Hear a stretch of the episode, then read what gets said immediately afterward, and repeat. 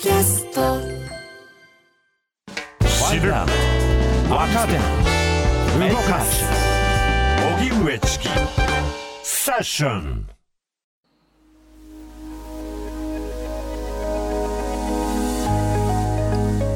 226事件が現代に鳴らす警鐘とは。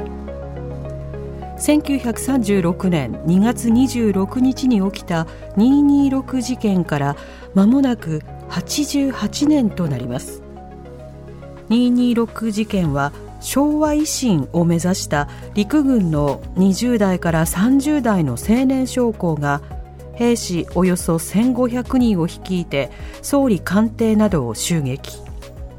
高橋是清大蔵大臣や斉藤誠内大臣を殺害した日本近現代史で最大のクーデター未遂事件です。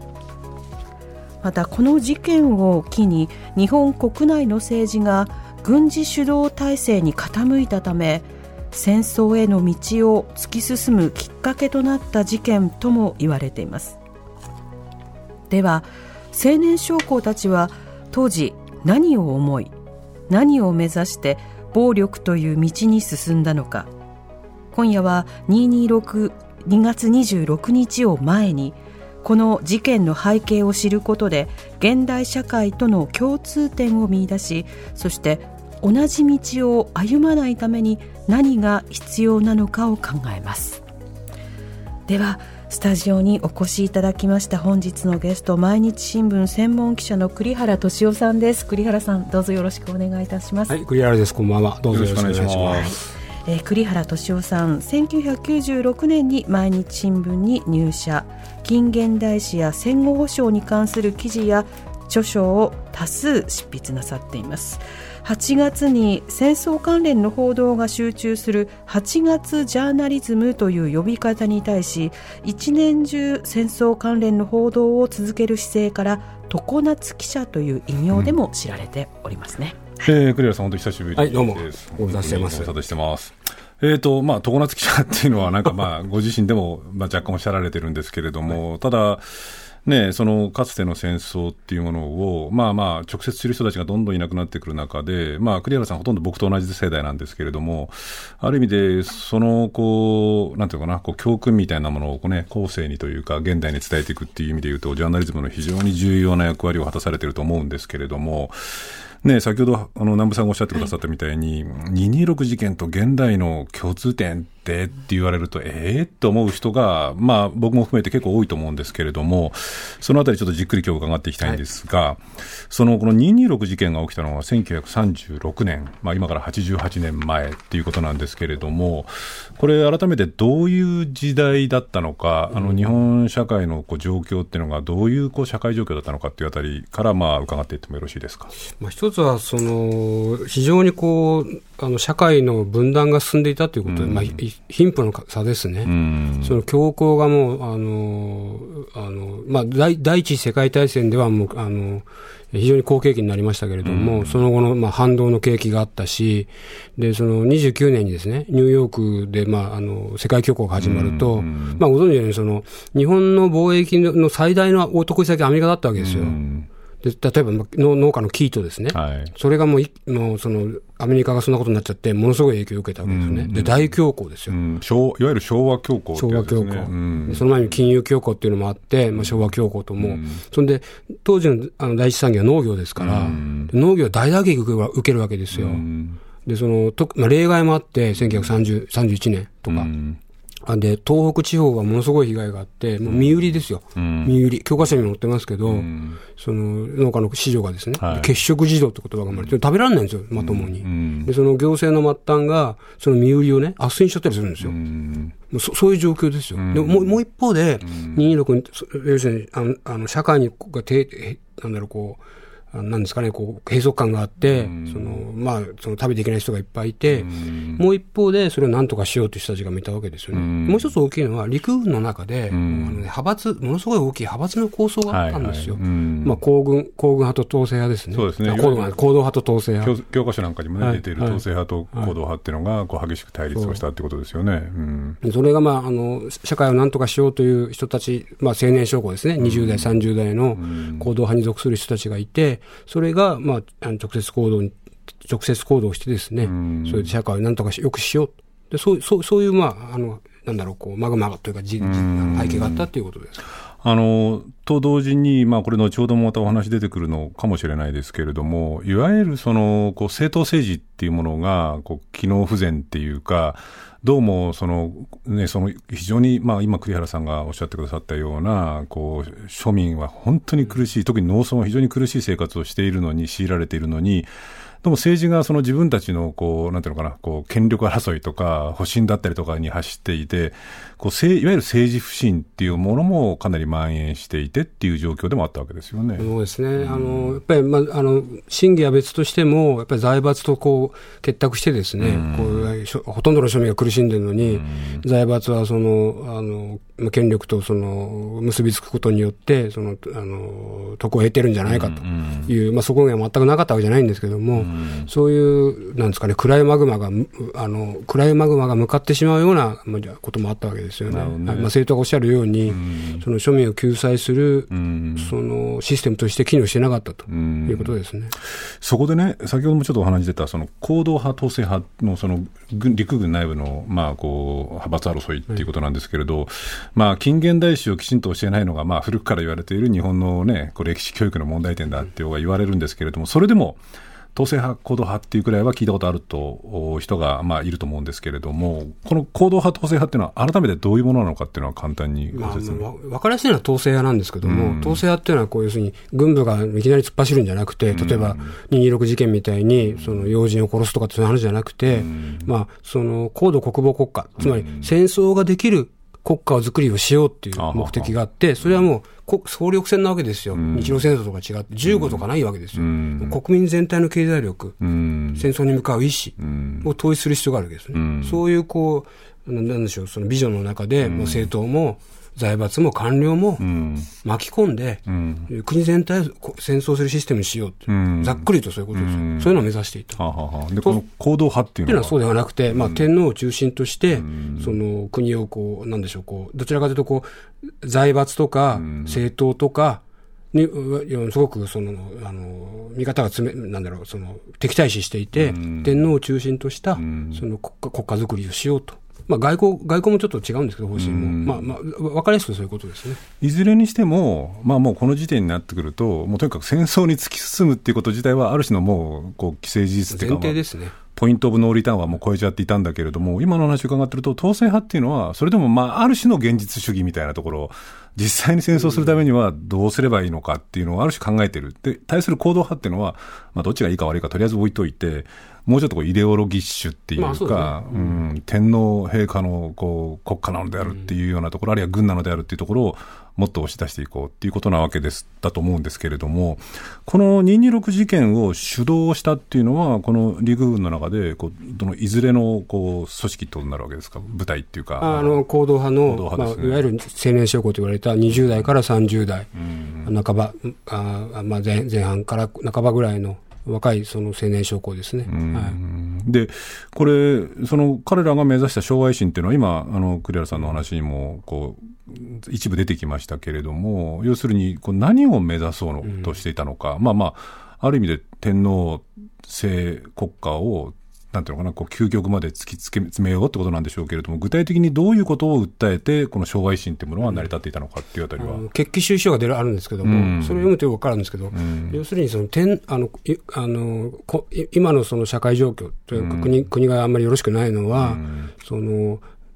天皇の取り巻きが良くないからなんだと。なるほど。財閥とか、軍閥とか、政党とか、で、そういうのをもうあの排除しようと、うそういうことです、で。その先の国家ビジョンって特に示してないんですよ。まあ、あの要するにとあの天皇天皇を取り巻いているその不純物、彼らから見るとですよ、がよよくないから、その暴力的に武力を持って撤去しよう、あのそのまあ、そのややっつけてしまおうという、そういうことですね。これだからまあ、一種の革命っていうかね、まあ、要するにこう革命っていうと、ね、大体こう共産主義だったり、左翼だったりとかみたいな人たちが革命を起こすっていうふうにこう常日頃思われがちなんだけど、まあ、ある意味で天皇をいただいていて、天皇陛下のためにこうちゃんと尽くしてない悪い奴らがいるから、そいつらを取り除けば、こう苦しんでいる民もみんな救われると、平等になって救われるんだ。で、その、なんていうのかな、こう、天皇の周りで、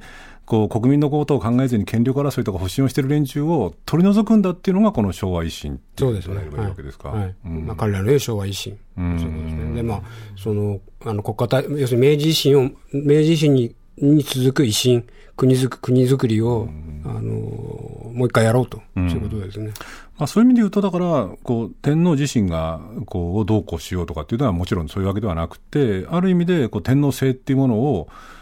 まあこれ言い方がちょっと気をつけないとおかしいんですけれども、究極的の、究極系の天皇制みたいなもの、あるいは天皇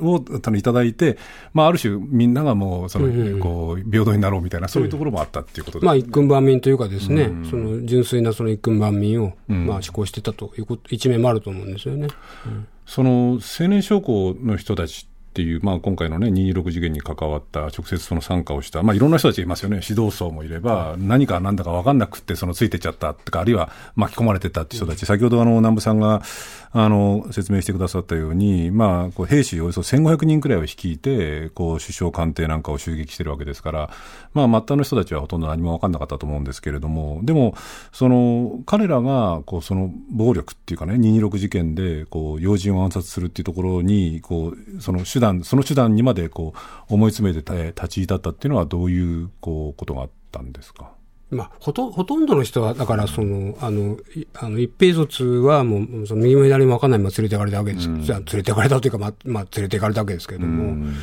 ら首謀者の青年将校たちっていうのは、うん、要するにもう、あの、まあ、その、あの、申し上げたその派閥、あの、統制派と行動派の、その、まあ、本当に殺し合うようなですね、まあ、例えばその永田鉄団という行動派の、まあ、その中心人物がいたんですけど、あの、こう、あの、あ、ごめんなさい、統制派の中心人物が永田鉄団だったんですけど、こう行動派のあの相沢三郎さんという左官がですね、はい、その陸軍省に白昼ですよ、白昼乗り込んでって、で、その軍務局長だったんですけど、幹部ですよ、超幹部。それをまあ惨殺してるわけですよ。殺してるんですよ。陸軍省に行ってですよ。で、相沢、相沢はその剣道の達人だったんですけど、うん、そんな状況なわけですよ。うん、だから武力に直接訴えるっていうのはもうなんかためらいがなかったんですね。うん、で、それでだから、あのー、僕もいきなり武力にあれだけの規模で訴えるというのはね、ちょっと理解できないところあるんですけど、でその前にも515事件がありましたし、で、まあ、要人テロっていうのはずっとあったわけですよね。大正から昭和にかけて。でそういうなんかあまりこう、なんだろう、意識のハードルが武力を使うことにですね、ついてですね、そう大しあまり、えー、ハードルが高くなかったのかなっていうところはあると思うんですよね。ということは、このもちろん226事件っていうのは、これ、後ほどもお話ししたいと思うんですけれども、この日本のね、戦前、戦まあ、そのこう無謀なというかですね、ひどい戦争に突き進んでいく日本の最終的な、なんかこう、なんていうのかな、トリガーっていうかね、こうになったのはなったんだけれども、まあ、226事件あの事件の時点では、さっきもお話したように、もうすでにある種こう戦争っていうものはもうポイントオブノーリターンを超えてしまっていて、それはもうこう前提となっていたし、で、今おっしゃったように、その、こう、武力っていうか暴力を使って、テロで、ねうん、テロで、その、こう、に対する、こう、ハードルみたいなものが、少なくとも陸軍の内部なんかでは、軍事の内部なんかでは、相当もう下がっちゃってたっていうことなわけですよね。うん、まあ、そそう、振り返るとそう考えざるを得ないですよね。うん。これね、その、陸軍省、はい、あるいは陸軍省の内外で、こう、そういう、こう、暴力、テロ、クーデターみたいなものに対して、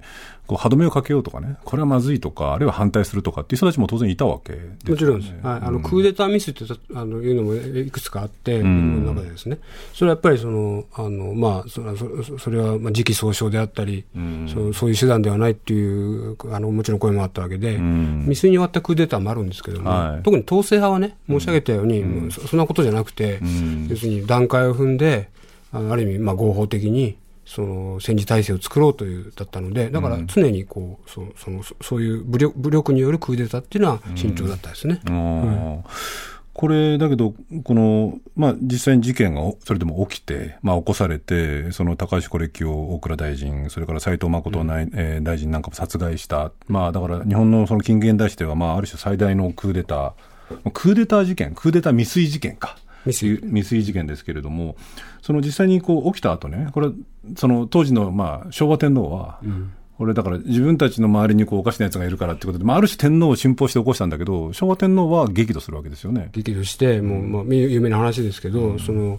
えっ、ー、と、自分たち、陳が国王の老臣を、その殺戮すと。うん、まあ、ちょっと、あの、す激怒したわけですよ。うん、あの、その自重部官長といって、その本庄茂っていう人がいるんですけども、その人に対しても激怒、もう最初から鎮圧ですよ。最初から鎮圧、うん、で本庄はその青年将校の心地をもんぱかって、いろいろ取りなそうとするんですけど、もう鉄頭鉄尾、その唐の天皇は。でそれなかなかこう陸軍のあの長老幹部が動かないから、そのまあ、日和見してるわけですよ、要は、ど。どっちにその情勢が転ぶか分かんないから、で天皇怒って、じゃあまあその自分自分があのあのこの衛兵を率いて討伐するとまで言ったんですよね。なるほど、そっか。天皇、昭和天皇はその激怒して、もんでこうそのすぐ動かない、こうなんていうのかな、まあ、日和見をしている陸軍の幹部たちに対して、あるいは自分の側近に対して、こうふざけんな、自分でやるからっていうふうに言って、本じゃ心の底から激怒したってことなんですね。激怒、うん、なるほどね。で、これ一方の、じゃあ首謀者たちにしてみれば、これはだって天皇陛下の周りにおかしなやつがいるから、天皇陛下のために、あるいは国民のために、農民のためにって言って起こしたわけだから、まあ、ある種、こう自分たちのこう思いとは全く真逆の方向になっちゃって、これどういうふうにその、まあ、こう首謀者たちっていうのは、こう、その、その後ね、こう事件についてどういうふうにこう総括するわけですか？まあ、裁判も、あの、あの、あれ、その非公開でね、うん、あのあまりその資料も残ってないんですけど、うん、まあ、有名なのは、うん、あの死亡者の一人で磯部朝市っていうのがいるんですよ、磯部朝市、はい、磯部がの獄中式が、ね、伝わってるんですよ、それは磯部はね、その昭和天皇を叱ってるんですよ、そのなんという失勢ご失勢ですか。その高祖高祖つまり天皇天皇家のあのご先祖様に、お謝りなさい、謝りなさいって。うんつまりだから天天皇を信じて、けまあ、放棄して、まあ、いろんなその人殺しまでしてしたんですけど、まあ、天天皇は自分たちを信じてくれるだろうと。あの、えー、評価してくれるだろうと、ただそれは全然違って、でまあ、ということ、まあ多分磯部たちは天皇のあのが激怒したこと多分知らないでしょうけど、でもそのまああの磯部ほどじゃないにしてもその期待をにこ答えられなかったっていう気持ちは青年諸君にあったでしょうね。うん、磯部ほどの肉声はあんま残ってないんですよ。あそのあたり、あれなんですか、そのこれ、僕もちょっとごめんなさい、知らなくて本当恥ずかしいんですけれども、226事件、こう死亡した青年将校たち、まあ、これ、最終的にはその兵士1500人くらい率いてるわけですから、まあ、参加したのは、その1000人単位の人たちが参加したわけですけれども、最終的にこうどういう処分を受けていくわけですか？いや、一平数は基本的には処分は受けてないですね。あのまあ、ケースバイケースですけど、まあ、あの満州、旧東、旧えー、とだから中国東北部、旧満州に派遣された人もいますし、うん、でそのまあ、僕がインタビューしたその、えっと、もう十数年前にインタビューしたおじいさん、うん、親しみ組むとおじさんと言いますけど、はい、その方も別にお咎めなしでしたし、うん、基本的には一平卒は、そのまあ、その大きなお咎めないということですね、まあ、そりゃそうですよね。まあ、そりゃそうですよね、でもその首謀者っていうかね、は幹部っていうか、まあ、そのこの226事件を主導した連中っていうのは、当然ながらこう、まあ、死刑も含めて処刑されていくわけですよね、まあ、19人処刑されてますし、まあ、禁錮刑の人もたくさんいますね、はい、禁錮刑っていうのは、重いのはどれくらいなんですか、えっと、重いので、終身禁錮っていうのは確か言ったと思いますね。なるほど。一番軽いので、今日お話しされる4年、今泉さん、あもうちょっと軽い人みたいな、うん、1年とか4年も確かうん、あのこの後ね、あのー、えー、今泉さんっていう、はい、あのね、こう、まあ、に、えー、226事件に参加をして、えー、まあ、禁錮4年でしたっけを受けた、あ人物の息子さんにちょっとお話を伺うんですけれども、えー、どうしましょうか、そちら、まだ繋がってないのかな？繋がってますか？じゃあ、今泉さんにちょっとお話を伺いましょう。そうですね。はい。はい。えー、226事件で禁錮4年の刑を受けた今泉吉道少尉の次男、今泉昭俊さんです。はい。よろしくお願いします。はい、よろしくお願いします。はい。夜分遅く失礼します。よろしくお願いいたします。はい。はい。えっ、ー、と、今泉さんにとってですね、まあ、あの、お父様、まあ、もうお亡くなりになっているということなんですけども、今泉義道さんが226事件に、まあ、その参加をしたということなんですけれども、その前にこう今あの今泉さんにとってお父さんというのは、どういうお父様だったんですか？そうですね、あのもちろんあの非常に優秀、もう小学校の時からもあクラスのトップで、それで、うん、えーと、湘南中学行って、それからあの幼年陸軍幼年学校というところに入って、うん、そして、えー、昭和 10, 10年の10月に民間、はい、21歳ですね、陸軍少尉になったわけです。うん当時のだからもう本当に、まあ、エリートのこう、まあ、陸軍軍人さんだったってことですよね。そういうことですね。はい。あの、今泉さんご自身、そのお父様がこの226事件をこう起こした、はい、あ青年将校の一人だったっていうのは、いつ、その、その知ったんですか？中学校1年か2年ですね、えーと、ちょうどテレビでですね、うん、テレビの番組で、うん、えーと、父が出るっていうことになって、はい、その時に初めて実はっていう話を聞きました。あ、はい、率直にその今泉さんご自身、どう思われたんですか、それを聞いて。そうですね、あんまりへえっていう感じでしたけれども、えーと、無所帰りとか、そういうようなことは全然思ってなくてですね。あの真面目なあの父でしたから、はい、なんか理由があるんだろうなとは思ってました。その理由について、あるいはこう、はい、その事件そのものについてもそうなんですけれども、こう生前の吉光さん、お父様と、はい、こうその事件について話したりとか、あるいはそのなんかこう、聞いたりとか、あるいはなんか、お父様が何か漏らされたりとか、そういうことっていうのは何かありましたか、そうです、ま、父はあのまず全くのんぽりで、うん、それであの、えーと、所属はあの近衛歩兵三連隊第7中隊っていうところで、はい、えー、一番最初に任官しますとですね初年兵教育っていう80人ぐらいの人の教官になるわけですね、うん、それでずっと3か月ほどずっと教えて、真面目に教えてく、えー、るような人で、うん。うん、それで全部3か月の過程が終わって、もうこれで終わりっていう日がですね、ちょうど26日で、で午前3時にですね、はい、中隊長の中橋さんという人が入ってきまして、はい、今からあの維新を起こすと、うん、で、これからやるのは、あのすぐあの TBS のああのお宅の TBS の屋根堀の下のところにですね、うんうん、えー、高橋さんのお家があったんですね、はい、でそこ行って、あの高橋蔵蔵をまずあの殺害すると、うん、その後はあの父のあの役割はですね、はい、あの皇居に入って、うん、皇居に入って、えー、増援、普援隊として皇居に入ることだったんですね。うん、それであのお前は皇居にあの入るから、それの服を着てですね、それで行けと、こういうことで、遠くで待ってたわけですね。それから入りました。はいそれで父から話を聞きましたが、それは話を聞いたのは3時で、はい、出発は5時です。あのしかし、ね、その時ですね、やっぱり、うん、あの頭はどう考えたって、これ大変なことをやるんだから、うん、あのできることなら自分を殺してってくれと、うん、ああいうようなことまで言ったんですけれども、結局そうもいかず、部下がどんどんどんどん、あの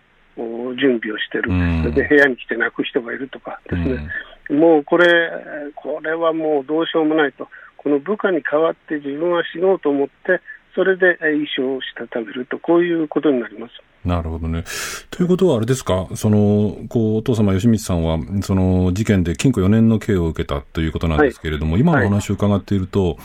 まあ、ほとんど、なんていうんですかね、その、こう自分、あの、こう、その、こう、巻き込まれるっていうか、まあ、ある意味でなんかこう、最初からその226事件を起こした、まあ、本当にその青年将校の首謀者たちに、こういう理由でやるんだとかっていうようなことを言われて、その通りですとか、いや、違いますとか、そういう感じじゃなくて、むしろ巻き込まれたっていうのに近いような感じってことですか？まあ、結論から言えばそうでしょうね。うん、で、死に、あの、他に手立てはなかったのって聞いたらですね、うんまず一つはですね、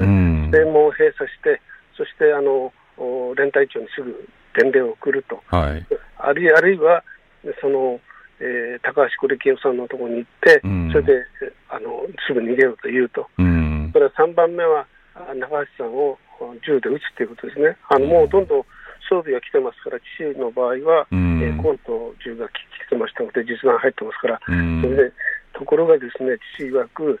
まあ、人を殺すなんてことはできるもんじゃないと、うんうん、いうことをはっきり言ってました。うん、だからそ、そうこう言ってるうちにずるずる引きずられているような形で、よし、じゃあみんなの身代わりになるんだというふうにして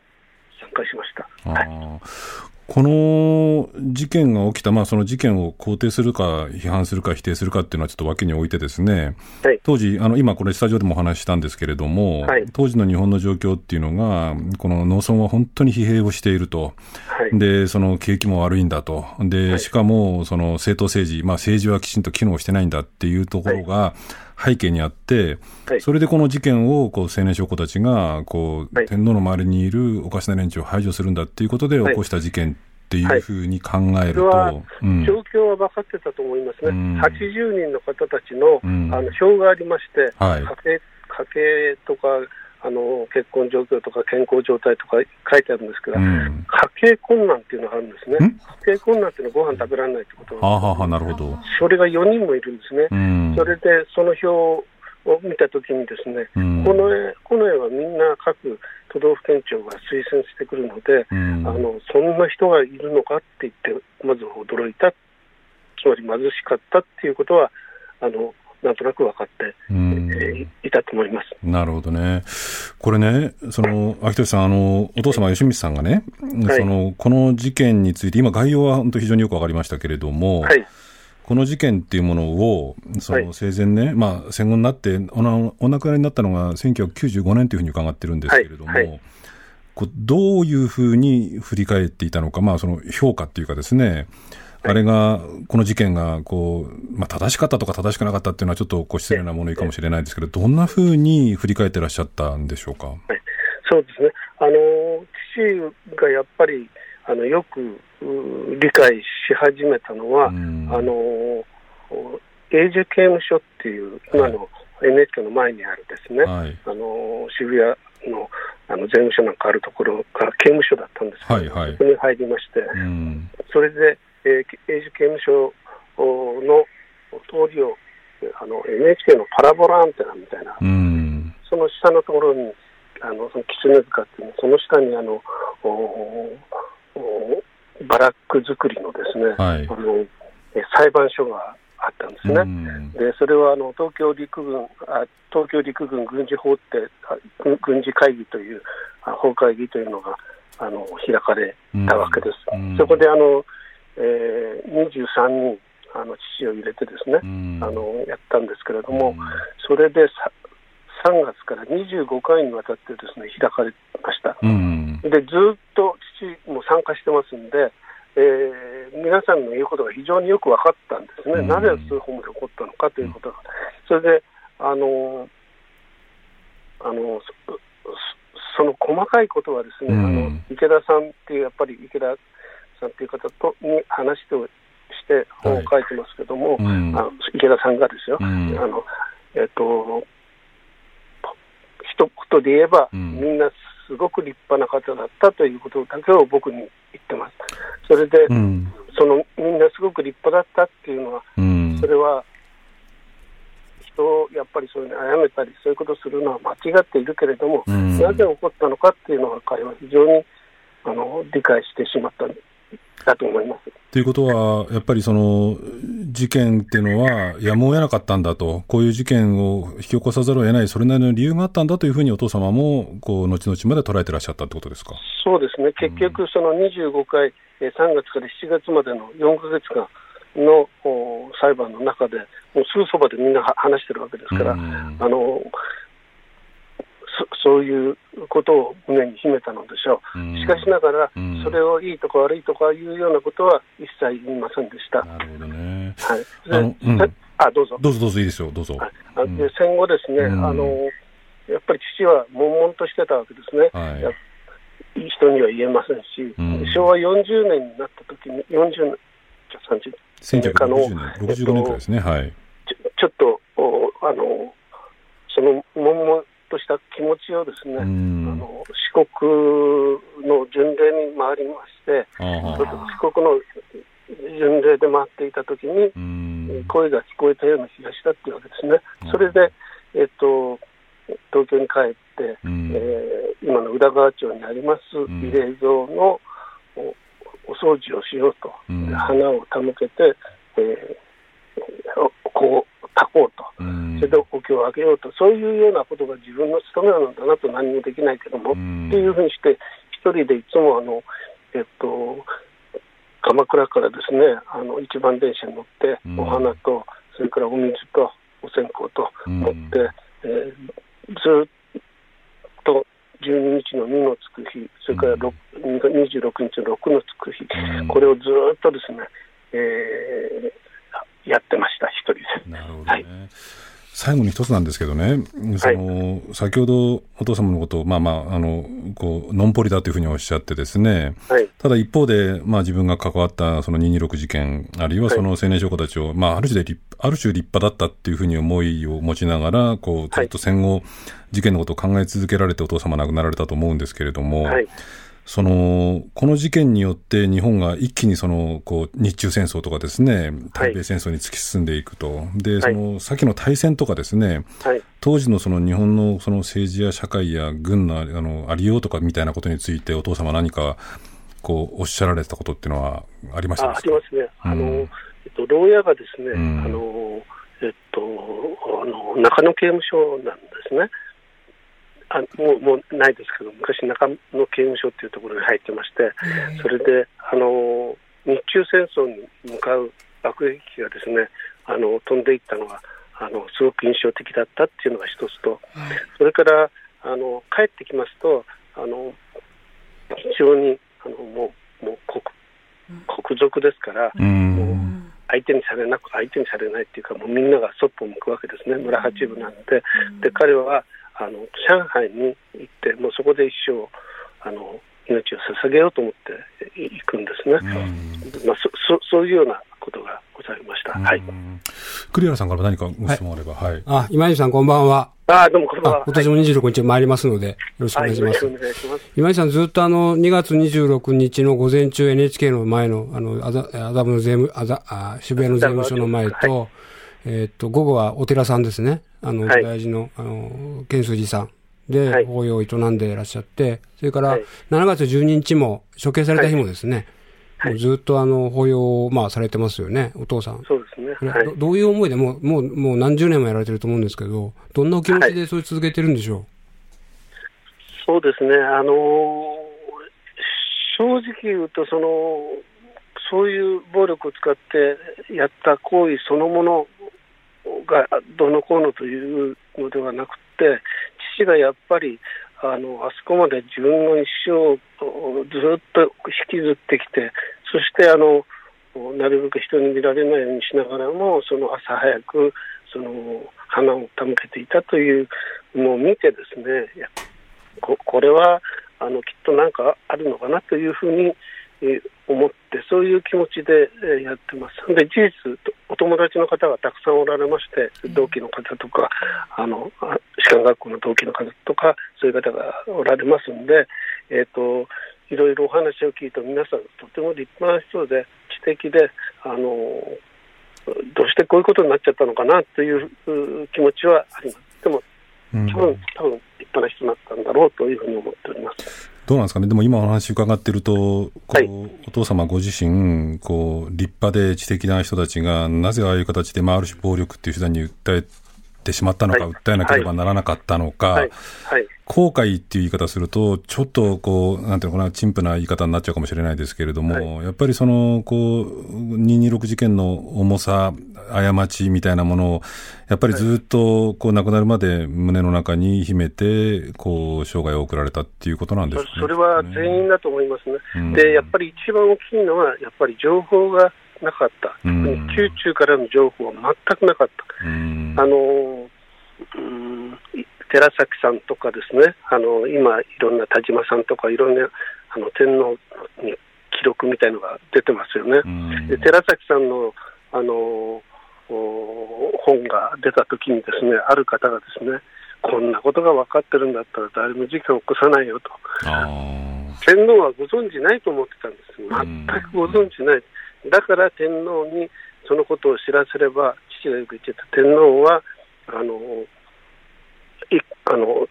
皇帝帝帝王学というのをやってるから、うんうん、それであのいい世の中が来るんだっていうふうに信じて、うん、いましたね。はい、なるほど、だから。ちょっと悲しいですけど。だから情報が全くないっていうのが、まずその一つの大きいところです。あとは、あの、先ほど、えー、栗原さん言われたような経済問題ですね、経済問題、1929年とかですね、あのいろいろあってもですね、えっと、ケインズがあのあの利子雇用通貨の一般理論を出したのは1936年、昭和11年ですから、まずは人類が武装してないんですよね、全然できてない、そんな時代だったし、それから金本位制っていう、まあ、あのむちゃくちゃなあの、えー、為替の低いことをややるような理論とかですね、あるいは最も一番大きかったのは、あの地主ですね、地主制、あの日本の地主っていうのは荘園あの平安時代の前ぐらいからずっと続いているような凄まじい地主制度っていうのがあって、うん、これを崩すことができなかったから、だからあの百姓といってもあの本当にあの雇わ雇われっていうかその食べるに食べられないようなあのそういう状況があったんですよね。だから天皇の情報がない、それから、うんそういう理論武装も人間がまだできてなかった、そこに持ってきて、あと海外であのいわゆる植民地主義が進んできたから、もうこれは大変だっていうのの先に立っちゃって、うん、こういう悲劇が生まれたのかなと思いました。はい。わかりました。あの、今泉さんありがとうございました。ごめんなさい、ね。いえいえ、こちらこそ夜遅くに本当にあの貴重なお話、本当にありがとうございました。ありがとうございました。ありがとうございました。またよろしくお願いします。はい、こちらこそ。えー、えー、226事件で禁錮4年の刑を受けた今泉義道少尉の次男、今泉明俊さんでした。はい。えーと、じゃあこのまま続けて大丈夫ですね。あの今泉さんのお話、なかなかこう、こうね、まあ、栗原さんはもう何度も取材されてると思うんですけれども、僕なんかはこうちょっとこう衝撃的だったんですけれども、まあ、あの、226事件、暴力、テロを肯定するつもりは僕はないんですけれども、しかし、まあ、おっしゃった情報不足、あるいは分断、格差、貧困みたいなものが、こう、目の前にあったときに、情報不足も相まって、ある種の純粋な正義感が、こう、テロ、暴力を引き起こすっていうことを考える。で、実際あれですよね、これ、まず聞いておかなきゃいけないんですけど、この226事件って、やっぱり、この事件によって、やっぱり日本の国内の雰囲気、まあ、あの、ええ、保坂正也さんなんかはね、こう暴力ってものにもうみんなが怯えるようになったと、あるいは軍部の力が一層強くなったとかってこともあったと思うんですけど、やっぱりこの事件をきっかけに、さらに戦争へのこう急坂を転げ落ちていくってことなわけですよね。今から振り返ると、そのまあ、あの明治維新やって、うん、日清戦争日中、日露戦争勝って、うん、第一次世界大戦も勝って、うん、坂の上を、まあ、司馬遼太郎の言葉借りればですね、うん、坂の上を駆け上がっていったわけですよ。当時の言って言葉で一等国にね。そこから、まあ、破滅に転げ落ちていくんですけど、うん、226事件はその僕、起点だったと思うんですよ。あの坂の上の頂上。つまり、本当はこんな不祥事を起こしたわけですから、要するに禁止しなきゃいけないですよね。商店のこんな激怒させて、うん、その、あの無抵抗のね、老人をあのたくさん殺して、にもかかわらず、陸軍はそのあのおっしゃったようにその、何されるか分かんないという恐怖感を最大限に利用したんですよ。で軍に噛みついたら、跳ねつあの軍に反抗したらですね。まあ、まあ、一つだけ分かりやすくことを言うと、その当時は軍部大臣現役武官制っていうのがあ,、はい、あのああじゃそうだね、あの大正期にあった現軍部大臣現役武官制、現役の軍人しか大臣になれなかったんですよ。陸軍大臣、海軍大臣みたいなのは、基本的にはその現役のこの軍人じゃないと、その大臣になれないと、ね、大正期にそれが、あの外して、まあ、予備役って言って、一回軍軍を外れ外れた人でも大臣にすることにしたんですよ。ただ、その一回もそのそうなかったんですけど、で停止されてたのを日、あの226事件の後に元に戻したんですよ。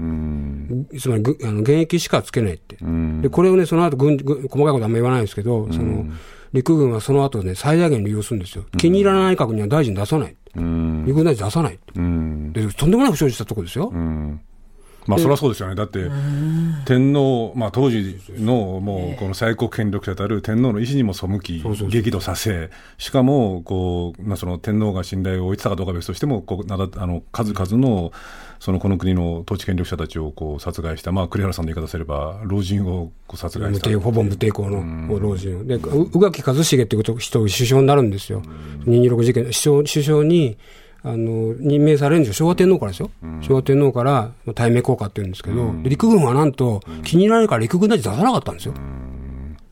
そうすると、結果的に、その、軍部は、だから、その、あの、現役武官制を復活させちゃえば、軍部は、その、大臣を出さなければ、要するに組閣ができないので、事実上、その、内閣のこう命運を軍部が握っちゃうってことになるわけですよね。陸軍が昭和天皇をどう見てたかって如実に表してますよね。だって、大元帥で、その大大義名分的にはこう、天皇は絶対、絶対中心、絶対の忠誠を誓ってるはずなのに、昭和天皇が首相にしようとした人に潰しちゃうわけですから。で、まあ、あの、天皇制の歴史は、天皇の政治利用の歴史だっていう指摘する人もいますけど、僕象徴ですよね。でそそういう暴力装置、暴力装置というか暴力、まあ、暴力的なクーデターを、まあ、その青年将校が倒そうとした軍官僚が、その恐怖心を利用して、政治政治的にものすごくあの権力を握ることになっちゃったわけですよ。翌年日中戦争ですよ。4年後に破滅的な対米、対米戦争。だからもう坂の上から転げ落ちている起点だったと思いますね。そこでね、今日あのどうしてもやっぱりこう話していかなくちゃいけないのは、冒頭に申し上げた226事件と現代社会のなんか共通点って言われると、僕らついつい、えー、そんなものがあるわけないじゃん。ってかあ、あってはならないよねっていうふうにはまあ思うし、あってはならないんですけれども、どうなんですか？その、まあもちろんね、そのさっき栗原さんがおっしゃったような、まあ農村部でね、こう女性が身売りするような状況までは今至ってはいないけれども、そのこう格差ってものは相当広がってきている、まあ、分断ですよね、しかもこう今日その番組でずっとニュース扱ってるんですけれども、まあ、いわゆる裏金問題ですよね、能登半島であんな地震が起きてるにもかかわらず、政治何やってんのっていうような、まあ、ある種こう、当時と、掃除系とまでは言わないにしても、なんかこう空気的に言うと、こうそういうそのこう、なんていうかな、こう、こう腐った地盤みたいなのはちょっと似てきてるところもあるのかなっていうふうに思うんですけれども、このあたり、栗原さん、どうですか？まあ、それね、軍畜出た、まあ、あんなものは起きないと思いますよ。起きないと思いますけど、まあ、似てるのは、おっしゃったように、まあ、格差がすごく広がっているっていう実感があるのと、それから政治への諦めですよね。怒りと諦め。だって国政選挙だって50%ようやくでしょ。60%も届かない。で、投票したって何も変わらないっていう人いますけど、投票しないからますます変わらないと思いますよ。まあ、ある種だから、これ、その政治とか社会ってものがおかしくなっていくっていうのの、こう、いろいろなこう要素ってのはあるんですけれども、例えば腐敗であるとか、ニヒリズムであるとか、みたいなものが、こう、わーっと蔓延してくる。どうせ俺たちが言っても変わんないんだよねっていう時に、純粋な世直しみたいな形で、テロとか暴力ってものを肯定するような雰囲気が出たり、まあ逆にポピュリズムとかね、陰謀論みたいなものがはびこったりっていうこともありますよね。うん、あります。SNS も見てると、そのなんか、なんでしょうね、こう、まあ、ある意味こう、青年将校たちで不思議だなと思うのは、うん、ほとんどは、つまり殺した人たちは会ってないんですよ。うん、認識ほとんどないですよ。話ももちろんしてないでしょ。でも、なんでしょう、こう自分の中でものすごい怒りを貯めていくわけですよね。で今 SNS のその像のななの投げ合いを見てると、なんかやっぱりものすごい鬱積したものがあって、それがまあ直接行動に結びつきはないと信じたいですけど、なんかそう感じますね。こう、あの、こう閉塞感から生まれてくるこう怒り、暗い怒り、エネルギー。まあそれで言うとね、こう比べるべきなのかどうなのかっていう議論もありますけれども、その安倍晋三元首相がこうああいう形で亡くなられたと、うん、でその安倍さんに対する、ね、批判的な声もあれば、まあ、そのものすごく熱狂的に支持されている方もいらっしゃった、まあ、今もいらっしゃるっていうところで、こうまあ、全くこう毛色の違う暴力ではあるんだけれども、権力者がああいう形で命を落とすと。で一部ではそのこうそれをねこう肯定的に捉えるような言論っていうのも一部ではあるっていうのを捉え考えるとやっぱりそれだけ鬱積しているものが、それは右にも左にもあってっていうようななんかこう素地暴力の素地みたいなのは若干こう整備されつつあるって言ったらちょっと語弊ありますけどね。いやまあまあそうそうそうそう思いますね。だからそのあの、やっぱり、その226を記憶にすべきは、うん、その、もうちょっと自分たち坂の上にいるんじゃないかって、一つ一つ考えるべきだと。例えば、例えば裏側なんか最たるもんですよね。うん、で、だって法律、まあ、作った、自分たちが作った法律を守らないという脱法違法行為ある人人が議員でいて、うん、あるいは細かい話ですけど、例えばマイナンバーカードって僕感じますよ。だって、あれ任意だったんでしょ、うん。いつの間にかその保険証に紐付けられて、あれ命握ってますよね。あれ、相当危険だと思うんですよ、僕、あの手口って。あと外交も、もう細かいこと言えないけど、いきなり国際社会にね、台湾有事は日本有事だとか言っちゃって、いきなり台湾、中国が台湾に侵攻したとしたって、いきなりそれが日本人にならないならないじゃないですか。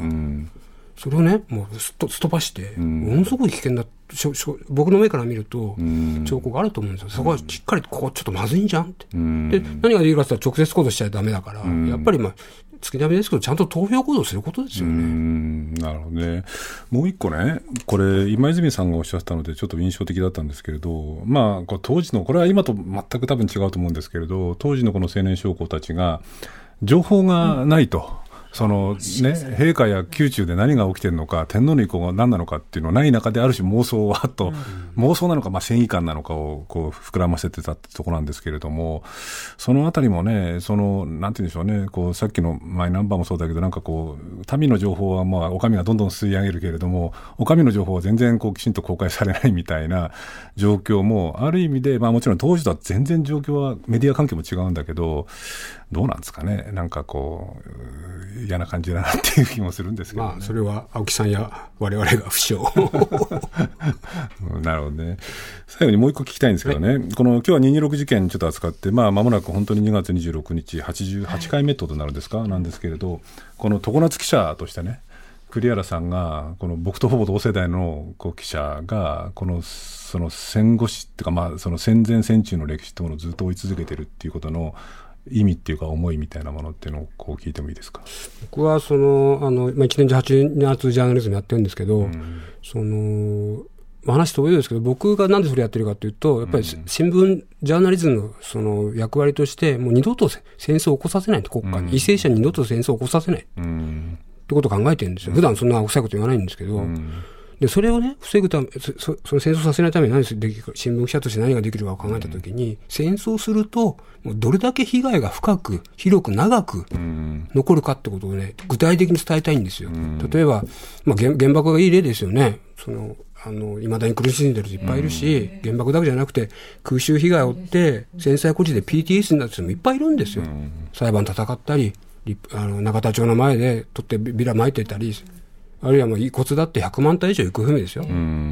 そういう現実を一個一個突きつけていくことも戦争ダメだね。とんでもないね。っていう意識に広がっていくってことを思ってるんですよね。まあそれがね、今日のあの今泉さんのね、えー、こうお父様も、やっぱりそういう意味では、戦後ね、ずっと長い間、こう226のことを考え続けたっていうのは、そういう意味で言うと被害者だったのかなという気もしますよね。え今夜はスタジオに毎日新聞専門記者の栗原敏夫さんをお迎えしてお話伺いました。栗原さんどうもありがとうございました。ありがとうございました。よろしくお願いいたします、ま、荻上チキ。セッション TBS ラジオ905-954スカルプ D プレゼンツ川島明の寝言。毎週ゲストの芸人とたっぷりトークをしたりいろんな企画をやります。そらしど本坊と向井の近況を戦わせるコーナーもあります。向井意気込みをどうぞ。負けないぞ！放送から半年間はポッドキャストでも配信中。ぜひ聞いてください、うん